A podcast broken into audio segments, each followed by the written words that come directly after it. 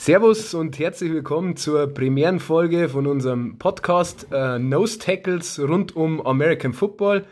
Mein Name ist Timo und das neben mir, das ist der Mike. Servus, grüß dich. Ja, wie ihr unschwer hören könnt, äh, kommen wir aus Bayern und ja, am Namen erkennt man ja ganz gut, äh, um was es geht soll, eben um Football, um alles, was drumherum ist. Und äh, vielleicht eine lustige Geschichte auch zum Namen, wie wir auf den gekommen sind von unserem Podcast. Wir haben beide unfassbare Zinken. Und ja, wir haben jetzt beide auch nicht gerade die Statur für einen Nose Tackle. Wahrscheinlich bringen wir, nehmen wir zu zweit einen halben Nose Tackle zusammen so ungefähr. Genau, so viel zu dem. Ähm, dann, wie bin ich zum Football gekommen? Äh, Im Endeffekt äh, hat das alles damit angefangen, dass mein Bruder in die frühen 2000er, der hat sich da angefangen für Football zu interessieren. Der hat dann die äh, Super Bowls auch alle angeschaut und er ist dann auch Fan von den Patriots geworden. Die waren ja in die frühen 2000er erfolgreich. Und so bin halt dann ich eben auch zu dem Sport gekommen und bin dann auch Patriots-Fan geworden.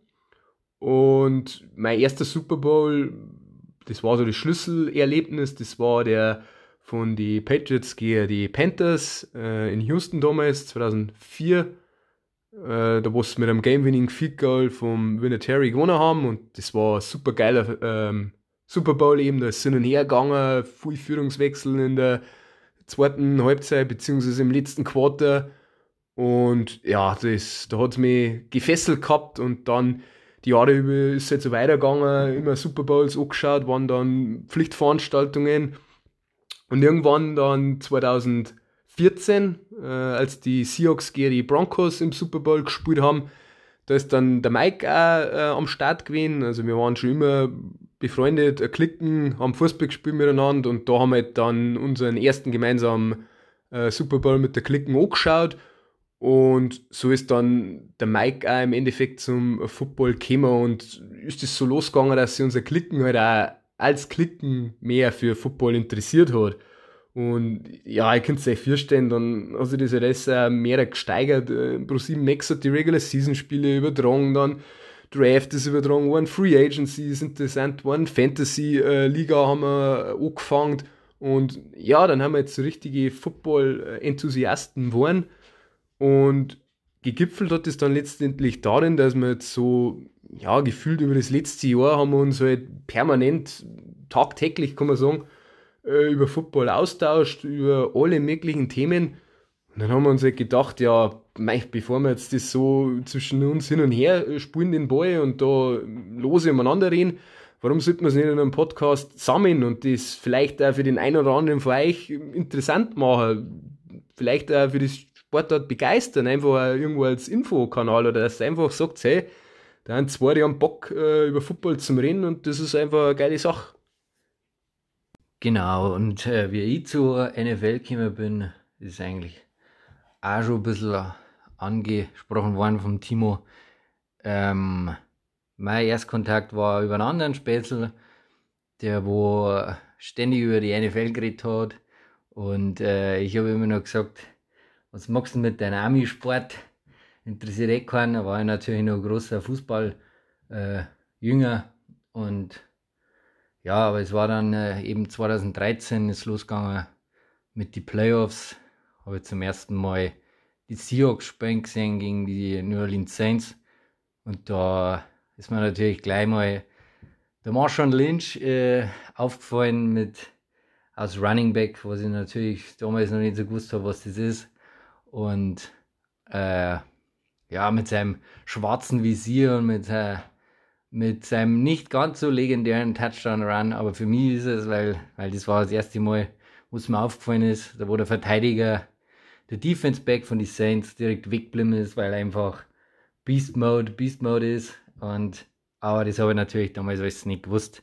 Ähm, genau, das war auf Puls 4, war da, äh, habe ich mir da die Spiele noch angeschaut und dann äh, in äh, dem legendären NFC Championship Game äh, Seahawks gegen San Francisco 49ers äh, ist das dann gegipfelt. Das habe ich da noch, noch angeschaut äh, mit den legendären Teams, ähm, äh, mit unglaublicher Defense, mit äh, unglaublichen zwei Hall of Fame Running Backs, mit Marshawn Lynch und Frank Gore. äh, mit zwei aufstrebende, Ru nicht Rookie, junge Quarterbacks, mit Russell Wilson und mit Colin Kaepernick. Ähm, ja, es war ein unglaubliches Spiel, es war sehr defense-lastig. Ich, ich mag das aber richtig gern. Ich, äh, ich mag Defense-Spiele. und ähm, natürlich mit diesem legendären Ausgang, mit, äh, mit der Interception von Richard Sherman. Ähm, danach war eigentlich, äh, meine Favoriten waren schon klar und danach noch den Super Bowl gesehen ähm, gegen die Denver Broncos und da war eigentlich dann äh, meine Liebe total geboren und ähm, genau, das war mein Werdegang zum Football. Äh, das Jahr drauf war natürlich auch noch sehr prägend mit den äh, NFC Championship gegen die Green Bay Packers mit der Aufholjagd, wie, wie der Rust noch die, das Spiel gewinnt und äh, der Lynch im vierten Quarter auftrat hat und die Two-Point-Conversion vom Luke Wilson, unglaublich, aber ähm, in Overtime der Touchdown auf den Curse, wirklich ein unglaubliches Spiel und äh, der Super Bowl, da war natürlich äh, der Timo und ich sehr mitgefiebert haben, einer, wenn nicht der spannendste und, und äh, bewegendste, mitreißendste Super Bowl, den wo ich gesehen habe. Ähm, 2015 muss es ja dann gewesen sein, wo die Patriots gewonnen haben mit der Interception von Russell Wilson an der 1-Yard-Linie, mit dem Play davor auf dem Curse, wo eigentlich drei Leute am Boden liegen und er fängt den Ball äh, mit einem Hin und Her, äh, ein Gefühlschaos und danach war die Liebe zu dieser Sportart mehr als da und äh, die NFL, der Football hat äh, Fußball eigentlich aus meinem ja, äh, Leben, da ich schon fast sagen, verdrängt. Und ich bin hellauf begeistert äh, von, dieser, von dieser Sportart und es ist wirklich nur wärmstens zu empfehlen, jeden, dass er, dass er sich vertraut macht mit ihr. Ja, genau. Also das, was der Mike jetzt da über den Super Bowl zwischen die Patriots und Seahawks äh, gesagt hat, das trifft's ganz gut. Also, äh, wie er schon sagt, wie kann man diese Sportart nicht lieben? Es ist einfach richtig geil. Und ja, wie, wie geht's jetzt bei uns weiter? Wir, wir starten die ganze Geschichte. Äh, Mai von der Aktualität her ist jetzt eh logisch. Ähm, die letzten Regular Season Spiele sind ja jetzt am Wochenende. Das heißt, wir werden dann äh, auf die AFC und NFC Playoffs schauen.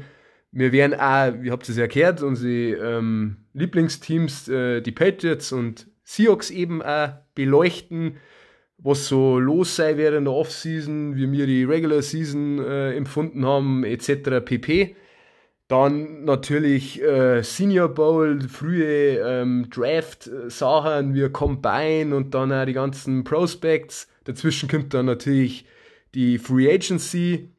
Und ja, Fantasy Football darf natürlich auch nicht zu kurz kommen. Einfach das ganze Rundum-Paket, ihr wisst es eh alle. Und wir freuen uns drauf. Weil es zeitlich noch extrem gut passt, haben wir uns noch gedacht, in die erste Folge von unserem Podcast äh, nehmen wir noch die Regular Season Awards rein. Und äh, da möchte ich dann gleich mal fragen, äh, die Frage stellen an den Timo ähm, wer ist denn dein MVP der Liga? Ja, also gute Frage ist natürlich der wichtigste Regular Season Award. Ja, die Packers sind der Top Seed in der NFC. Man muss mit dem Rodgers gehen, meine Augen. Man kann natürlich halten, was man möchte von ihm. Aber für mich ist der Rodgers mal wieder MVP. Das vierte Mal war es dann schon. Ja, statistisch ist er einfach überragend. Ich weiß nicht, wie du das sagst, was du jetzt, was jetzt da dein Pick ist im Endeffekt? Äh, es wird der Weg nicht an den Aaron Rodgers vorbeigehen. Aber man muss schon einmal eine Lanze für einen Cooper Cup brechen. Also ich würde einen Cooper Cup nehmen. Ähm, er ist klare Nummer 1 Receiver von die LA Rams, die wo natürlich auch einen guten Record haben. Und äh, er, tut, er tut alles, er fängt die Touchdowns, er äh, macht die First Downs, er blockt fürs Laufspiel, er, er ist einfach einer fast wichtigste Spieler in der Offense. Also er ist der wichtigste Spieler in der Offense. Und ähm, ich bin auch in dieser Saison von alle äh, Quarterbacks nicht überzeugt. Also es hat nicht, es gibt nicht den unglaublichen Quarterback das Jahr, auch wenn der Rogers natürlich unglaubliche Zahlen geliefert hat. Aber ich würde tatsächlich einen Cooper Cup nehmen.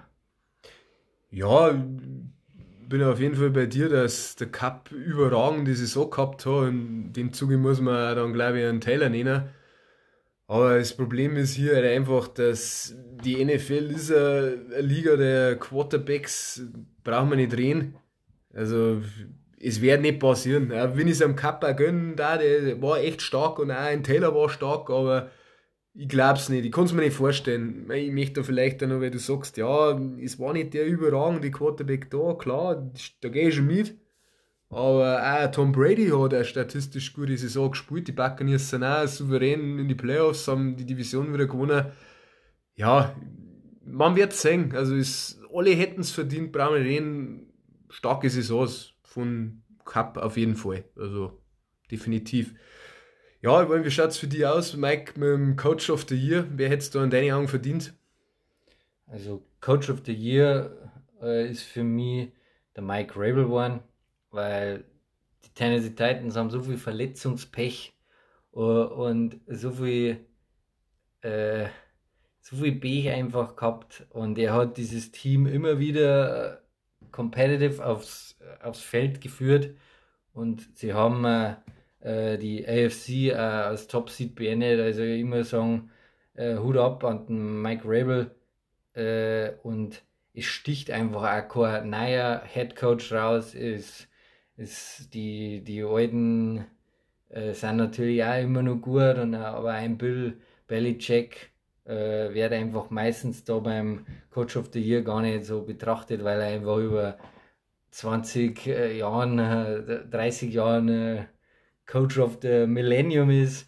So ungefähr, ja. und deswegen findet er meistens auch gar keine Betrachtung. Und ein Mike Rabel hat es wirklich verdient in meinen Augen. Ja, dass der Mike Rabel natürlich ein geiler Typ ist, brauchen wir nicht reden. Äh, nur weil er Linebacker war lang bei den Patriots und am Super Bowl einmal einen Touchdown-Catch äh, gehabt hat. Aber ja, also Rabel hätte es auf jeden Fall verdient. Titans auch seit Jahren wirklich AFC-Contender.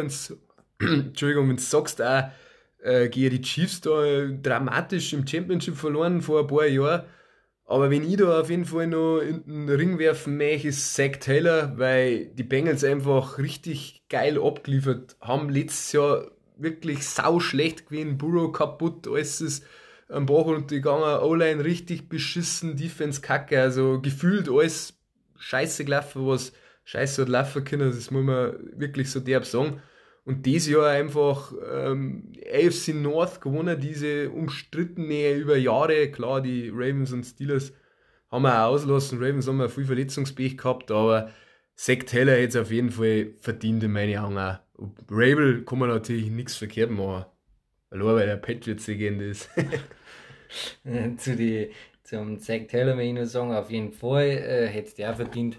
Und die, die Bengals haben sowieso für mich die, die, die größte, ist die größte Turnaround-Mannschaft und äh, sie stehen zu, zu Recht da, da an der ersten Stelle und äh, haben jetzt hoffentlich mal die Gunst der Stunde, dass die den ersten Playoff-Sieg äh, erlangen. Äh, den Seit 1990 so lange ewigen Zeiten. Und deswegen gehe ich auch mit dem mit. Ja, ich, ich darf es ihnen auch gönnen, auf jeden Fall. Ja, dann gehen wir gleich zum Comeback Player of the Year. Wie schaut es da bei dir aus?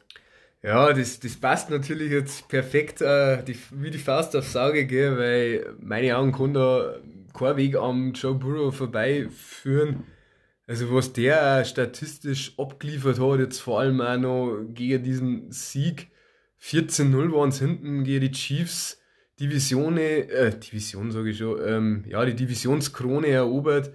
Äh, mit dem Chase, mit seinem alten schon was sagen, äh, von College-Zeiten von LSU, ähm, unfassbare Zahlen aufgelegt. Also, das nach der schweren Knieverletzung, meine Augen, kann das nur äh, der Burrow sein.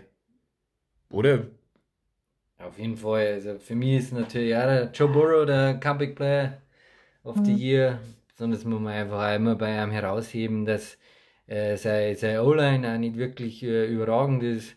Ähm, sie haben da nicht wirklich genügend getan, meiner Meinung nach, und trotzdem äh, äh da durch den Jamar Chase Pick äh, haben sie einfach immer Wide Receiver technisch die Oberhand gegenüber, gegenüber der Defense, aber einfach der Burrow, wie, wie locker, lässig, dass der die Spiele spielt und auch wie, ja, wie, ja, grandios, dass er eigentlich von dieser Ver Knieverletzung zurückgekommen ist, muss man ganz klar so sagen. Er, der kennt keine Angst.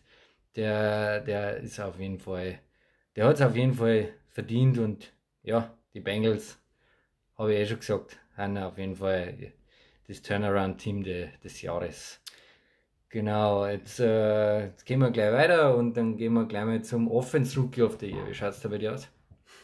Ja, ich weiß schon, warum du jetzt äh, den Offensive Rookie of the Year nimmst. Ja, gefühlt geht nichts vorbei an den Chase, aber ich möchte nach wie vor betonen, ja, ich brauche ja keinen Hehl draus machen, da, da schwingt natürlich mhm. auch die, mhm. die Pets-Fanbrille mit, dass es einfach eine Quarterback-Liga ist. Der Mac Jones als fünfter Quarterback, der in der ersten Runde genommen ist, und du sagst, ja, da haben first of all Trevor Lawrence und wie soll ich heißen gegangen und Mac Jones einfach Top-Saison Saison gespielt, Patriots wieder in die Playoffs zurückgebracht. Ähm, ja, es ist eine Quarterback-League. Mac Jones hat auf jeden Fall in meine Augen verdient, obwohl ich es mir bei dieser Dominanz, die der Chase an den Tag gelegt hat, nicht vorstellen kann, dass sie übergehen. Also es wird schwierig sein, an den Chase vorbeizukommen, aber ich möchte hier schon äh, ja, ein Plädoyer auf den Mac Jones halten. Ja, deswegen ist natürlich mein Offense Rookie auf die also ich der Jamar Chase. Ähm, was er für Zahlen geliefert hat, ist äh, unglaublich und was für, ja, für eine Tiefe er diese Bengals Offense, äh, Big Play äh, Ability gebracht hat, äh, das wo einfach gefällt hat, weil die, die Offense war gut, äh, bis auf die Line. Sie haben zwar äh, gute bis solide Wide Receiver gehabt, ähm, sie haben einen, auf jeden Fall guten Running Back mit dem Mixen, aber diese, diese, diesen tiefen Schuss, den wurde da jetzt mal nehmen, Code Burrow, den hat er einfach der, der Chase gebracht und da, wenn man pro Catch 18 Yard macht, das äh, spricht für sich.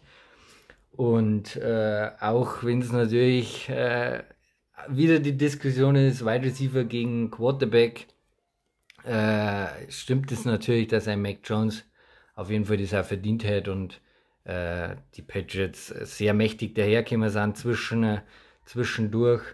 Äh, auch wenn es natürlich jetzt ein bisschen auslassen haben. Aber Mac Jones ist natürlich auch in einem perfekten System. Äh, er ist, äh, hat ein unglaublich gutes Run-Game und, eine unglaublich gute Defense am Start. Das wo natürlich in jedem Quarterback Sicherheit gibt und äh, das hat einfach äh, jeder andere von den Picks, die äh, Quarterback Picks, äh, nicht gehabt. Aber ein Mac Jones ist für mich im perfekten äh, äh, Spot gelandet, äh, perfekten Club gelandet. Und da, kann er, da können wir uns auf jeden Fall die nächsten Jahre drauf freuen, was der liefert. Und ein Belichick wird, wird einen Mac Jones zu seinem neuen äh, Darth Vader machen. Ja, was soll man dazu sagen? Ist klar, alles richtig gesagt. Also, die Patriots sind natürlich auch dafür bekannt, dass sie dann auch die richtigen Schlüsse ziehen. Sie werden mit das beste Coaching Staff haben in dieser Liga und ja, klar, dass für Mac Jones dann auch bedeutend äh, leichter war als für einen Trevor Lawrence, der dann auch mit dem Urban Meyer einfach noch vom Head Coach her schon so Probleme gekriegt hat vom Playcalling und was da alles los war. Also ich glaube, dazu kann man nicht mehr sagen. Mei, wer hätte es halt auch gemeint, gell, dass die Bengals äh, jetzt in dem Jahr eine Firepower in der Offense haben, äh, wie die Chiefs und die Bills in der AFC. Also echt beeindruckend, von dem her, Chase kann man gar nichts verkehrt machen. Ja, ähm, wo wir jetzt schon beim Offensive Rookie of the Year waren, machen wir doch gleich mit dem äh, Defensive Rookie of the Year vor. Wen sagst du da vorne, Mike? Also für mich ist der Defense Rookie of the Year Ähm, ganz klar, da wo äh, lang spekuliert worden ist, ob er, ob er nicht eine, eine Stufe höher gestellt wird. Äh, für mich ist das der Micah Parsons. Äh, er hat einfach die Dallas Defense äh, zwischen, zwischen, äh, zwischen, ja, zwischen den der Regular Season sehr getragen. Äh, er ist sogar positionstechnisch umgestellt worden, hat, hat sechs geliefert. Er, er, ist ein unglaublich guter Pass-Rusher. Er ist äh, unglaublich gut in äh, Coverage äh, technisch und äh, er ist einfach der Playmaker, der wo der Defense gefällt hat. Und äh, deswegen haben sie auch, die Dallas Cowboys sind in der Defense sehr jung und ähm, ball hungry und äh, Micah Parsons macht einen großen Unterschied und für mich gibt es eigentlich keinen anderen, der wo du irgendwie äh, dem die Stange halten kann. Ja, also das ist echt ein No-Brainer. Du hast ja alles erwähnt und auch wenn du sagst, hinter dem Hintergrund, er hat Opt-out gemacht bei Penn State sein letztes Jahr.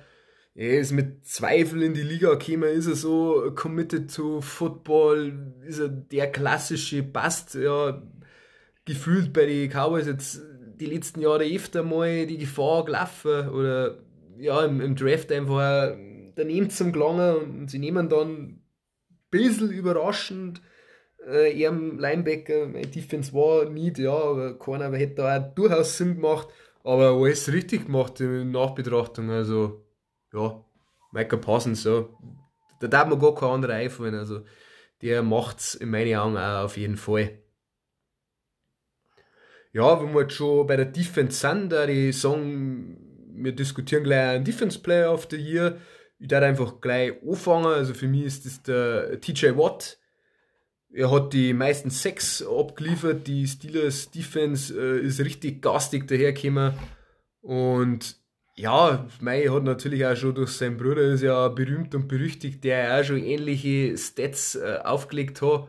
Äh, sei es jetzt auf die äh, Stats bezogen und ja, es sind ja nicht nur die Sechs, es sind ja Quarterback Hurries und Pressures und Tackle for Loss und auch gegen Run, äh, obwohl da die Steelers Defense durchaus anfällig war, aber das ist natürlich dann eher über die Mitten und aber über, über die Edges und so. Richtig Druck ausgeübt auf den Quarterback und mein das Spiel, das wäre dann die Line of Scrimmages, wird das gewonnen, sei es O-Line und D-Line und so ein Spieler ist einfach ein brutaler Impact-Player und mei, die Zahlen, wer hat da schon 20, 6 oder 20 plus 6 in einer Saison, das passiert natürlich auch nicht alle Jahre.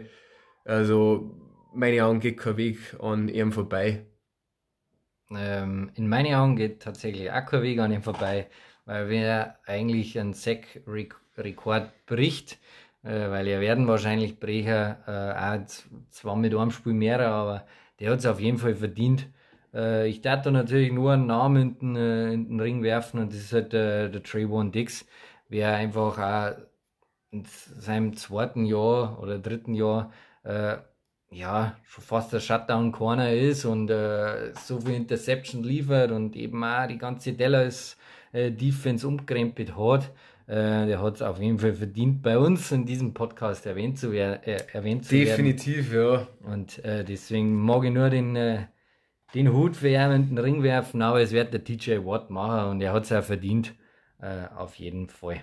Auf jeden Fall krass, was einfach die Cowboys in der Defense für Playmaker haben, also jetzt auch rein statistisch, äh, auf jedem Level mit einer D-Line, also Hut ab für das. So dead last gefühlt, wie es letztes Jahr mit der Defense waren, haben sie da auf jeden Fall einen Turnaround geschafft. Ja, und man muss halt einfach auch sagen, sie sind sehr jung, also sie haben, sie haben die Zukunft äh, ist auf jeden Fall ja bright.